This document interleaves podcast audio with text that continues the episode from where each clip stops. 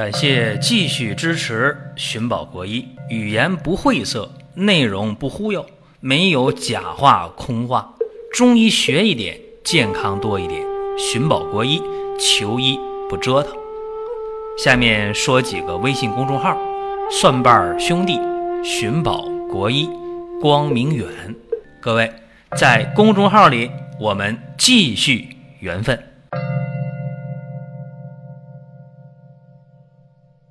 今天这个话题呢，特别简单，叫好药好好用。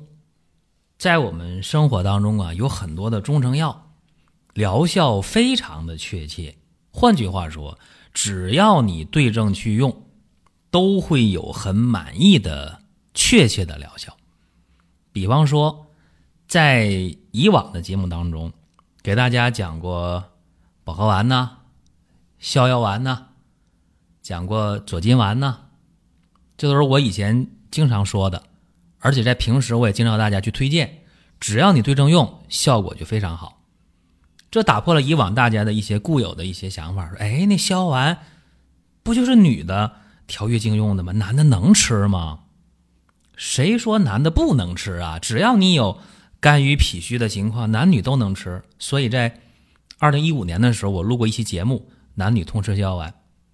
关于保和丸，我也讲过。有人说：“哎，那保和丸我不能吃啊，我正在吃一些补益的药，正在补身体。那保和丸不写了，吃补药期间不能吃这个东西吗？”人是活的，各位，症状和你的服药要灵活的去看，辩证的去看。比方说，你在吃一些补益的药，有人说：“那我吃鹿鞭膏、吃鹿胎膏，很对症啊。”但是。我在补的过程中，我自己的脾胃本来就不太好，那你能吸收好吗？吸收不好，怎么办？你就应该把保和丸吃完饭就吃着，让脾胃健运起来，你才能更好的吸收那些补益的药物。所以说，好的药一定要用好。还有呢，今天我想说的灵窍解毒丸，当然这个也叫银翘解毒丸呢，这两个名儿差不多，只不过是灵窍解毒丸里边有羚羊角。那这个方儿啊，我在很多时候和大家都讲，我说这个特别好啊，对于感冒初起的时候，效果非常好。也就是说，发生感冒的时候，这个病在你的上呼吸道咽喉以上部位，这个时候什么症状呢？大家想一想，在咽喉以上的部位发生感冒的时候，注意啊，会有嗓子不舒服，甚至呢，那嗓子红了。这个时候呢，有痰的话，往往是比较黄、比较黏的；有鼻涕的话，也是黄鼻涕、黏鼻涕。啊，头疼，啊，有点怕风，啊，往往是这样的。这个时候基本上还没发烧，啊，发烧的不多，可能嘴比较干，啊，渴，想喝水，一伸舌头，那个舌苔什么样的？舌苔是，呃，微微发黄，或者舌苔呢不黄，是白的。要说看这个舌的边儿和舌头的尖儿，往往有点微微的发红，一按脉跳的特别快，我们叫数脉，就是这个算术的数啊，这个数脉跳的很快。这个严格辩证来讲，叫风热感冒。那为什么今天一发生感冒了，我说你的感冒在上呼吸道，我说你可以用。灵窍解毒丸用银翘解毒丸都行，这个时候就有人说了：“说你辩证不清啊，你看的不对呀。我也许是风寒感冒呢，你怎么让我用这个风热感冒的药呢？那风寒感冒是什么呢？风寒感冒和风热感冒别的症状差不多，恶寒发热。然后风寒感冒特点是什么呢？这个鼻涕往往是清鼻涕，痰往往是白痰或者没有痰。”一看那个舌头啊，什么样的？舌头是白的，往往没有红的颜色。这个脉呢，往往是浮的，或者脉是紧的，不是那么快的一个脉。这是风寒风热的一个鉴别要点。但是对于没有基础者，对于普通的听众来讲，我就说了，我说你就用灵窍解毒丸，百分之九十以上错不了。为什么呢？有根据，就是说今天我们发生的上呼吸道感染，今天的感冒。绝大多数都是病毒引起的，细菌造成的感冒，在今天这个时代很少很少的。当然了，你到医院去就简单了，对吧？做一个血常规化验，一下就知道了。你看吧，你看这个淋巴细胞、中性粒细胞、白细胞啊，你看就知道了，对吧？白细胞高，好了，细菌感染，对吧？如果说中性粒、淋巴高，病毒啊，对吧？病毒的话，你就不要考虑风寒风热了，你就用这个银翘解毒丸、灵翘解毒丸都对。为啥？因为银翘解毒丸、灵翘解毒丸这个原方叫什么呢？叫银翘散。这个方在清朝的一个温病大家吴唐吴居通，他老人家用这个方子用的特别顺手。大家要知道，温病、瘟疫不是细菌，都是病毒，所以在。吴鞠通老人家的温病调变当中，他就有这个银翘散这个法儿，啊，这个用的绝对没有错。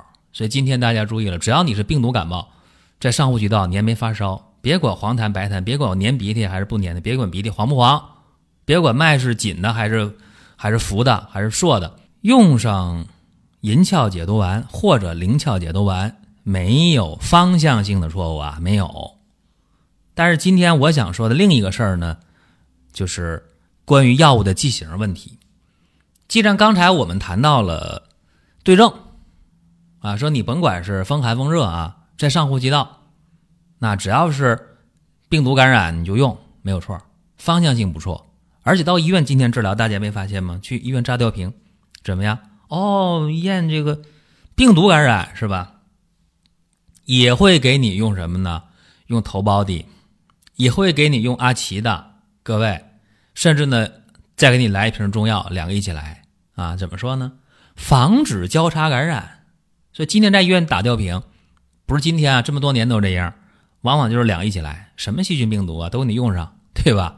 所以我们现在只要知道它是一个病毒感染，在上呼吸道没发烧或者发烧不明显，赶快用银翘解毒丸。灵翘解毒丸，这个我已经啰嗦好几遍了，不能再说了。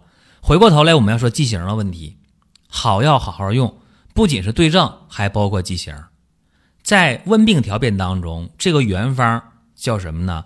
叫银翘散，它不是灵翘解毒丸，剂型是不一样的。在原方当中用的剂型是什么呢？是散剂，就是把这个药。打成粗粉，很粗的粉末，然后呢，用急火去煎，煎开了就可以喝。啊，这个药是解表药，在上焦，你不能久煎，而且这火要急，急火快煎，开了三分两分的就可以喝。甚至你不能煎药的话，这个银翘散你打成粗粉之后，直接拿开水一泡就可以喝。而且这个时候一副药喝完，好了。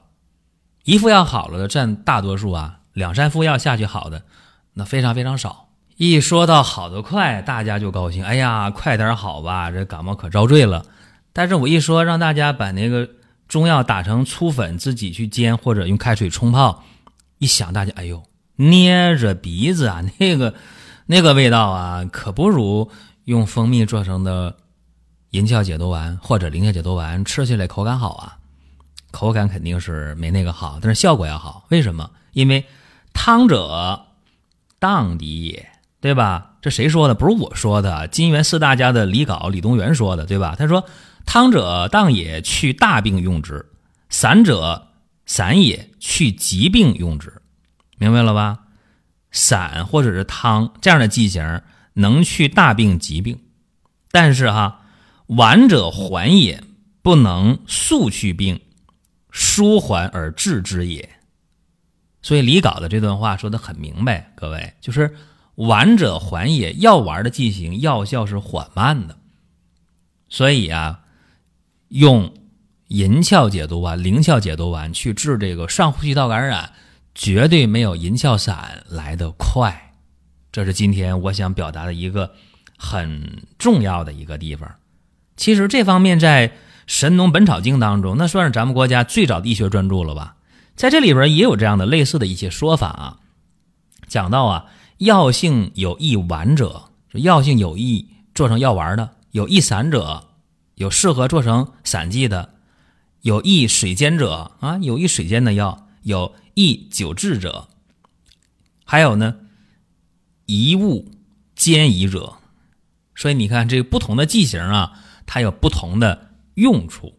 那对于这种上呼吸道感染的病来讲，感冒啊，各位呀，感冒是什么？感受触冒风邪导致的病叫感冒，风寒风热是吧？都叫感冒。当然，感冒还可以细分呐，什么阴虚啊、气虚啊、什么暑湿啊，那多了去了。但是感冒是闭门来的就是感受触冒外邪来的外来的东西。那外来的叫什么叫侵略，对不对？叫什么叫敌我矛盾？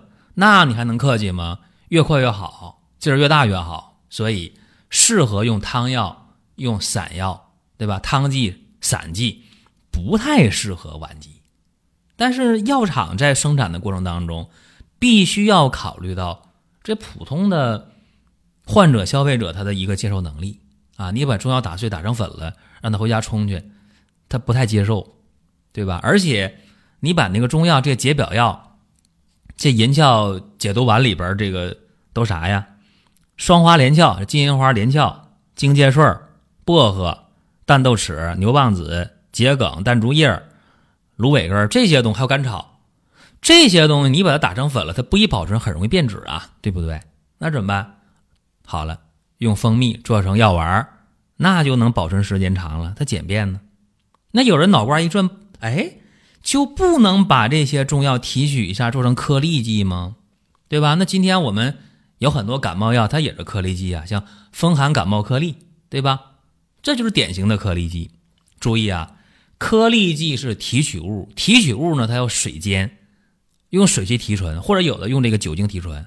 提纯是高温的，高温煎煮，还得喷粒，还得干燥。在这个过程当中，对解表药的这种。药效的一个丢失，也要考虑进去。所以说，在不能让普通患者用粗粉去泡药煮药的过程中，那要考虑什么呢？尽可能的保证药效啊。那做成药丸儿用蜂蜜做丸儿总比做成颗粒保证药效要多一点这就是取舍问题，在保证药效还是丢失药效，那权衡一下呗，哪个更有利就选哪个呗。所以这非常简单，而且我今天可以告诉大家，就这个银翘解毒丸的这个方子，或者灵翘解毒丸的这个方子，如果打成粗粉的话，用水煎啊，急火煎开了两三分钟，关火你就喝这个。它不但说啊，治疗这个上呼吸道感染，尤其是风热感冒或者叫病毒感冒，没发烧者效果非常好，而且啊。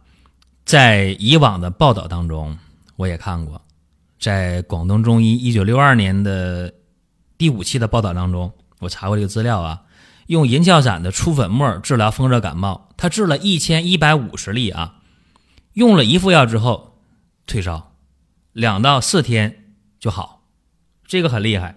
还有更厉害的呢，福建中医药在一九六四年第五期也报道了。说用银翘散的粗粉啊，治疗各种各样的温热病的初期有一百多例。啥叫温热病初期啊？刚才我不说了吗？你无论是这个感冒啊，还是更严重的急性的支气管炎，包括麻疹、水痘、急性喉炎，效果都是很满意的。所以你看，这就是啊，剂型对了，辩证对了，那一头药就非常准确，非常有效。那。银翘解毒丸、灵翘解毒丸，它变成了蜜丸剂型了。丸者缓也，其用药之舒缓，那在这起效上就慢一点。所以有人说，哎，那我用银翘解毒丸、灵解毒丸，我治这感冒，为啥我我好的就慢呢？对吧？剂型的改变就导致会慢一些。尤其是这个蜜丸啊，把药物的粉碎这个加工的东西用蜂蜜给合上了，那。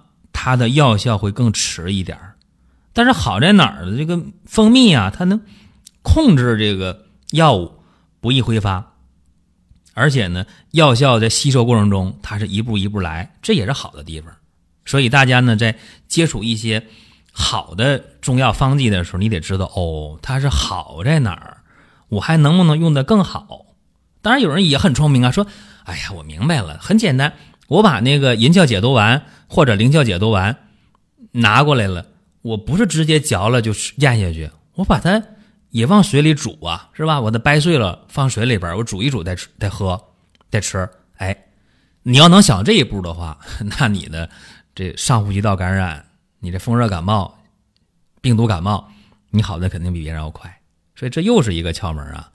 所以咱们在今天呢讲这个好药好好用的时候啊，要知道啊，去疾病用汤药用散剂，这得知道。那些不着急的病，咱慢慢来。你比方说，我们用鹿鞭膏，我们用鹿胎膏，那都是蜂蜜调的药丸，丸者还也。你说你男性功能、女性功能的恢复，它是一天两天的事儿吗？这个事儿有像治感冒那么急吗？治病毒来的东西感冒，那是敌我矛盾，必须把它赶快干掉，对吧？那我以前举个例子啊，我说这两个兄弟在家里吵架呢，突然外边来了一个抢劫犯要抢他们家，没说的兄弟两个一致对外呗，对吧？但是你想，男性女性的身体的状态不好，男性的阳痿啊、早泄呀、性功能差，女性的月经不调、宫寒不孕啊、更年期问题、产后恢复问题。这些事儿它本身不是外来的事儿，都是人民内部矛盾，对吧？身体内的事儿，这个东西是着急，但是没有那么着急。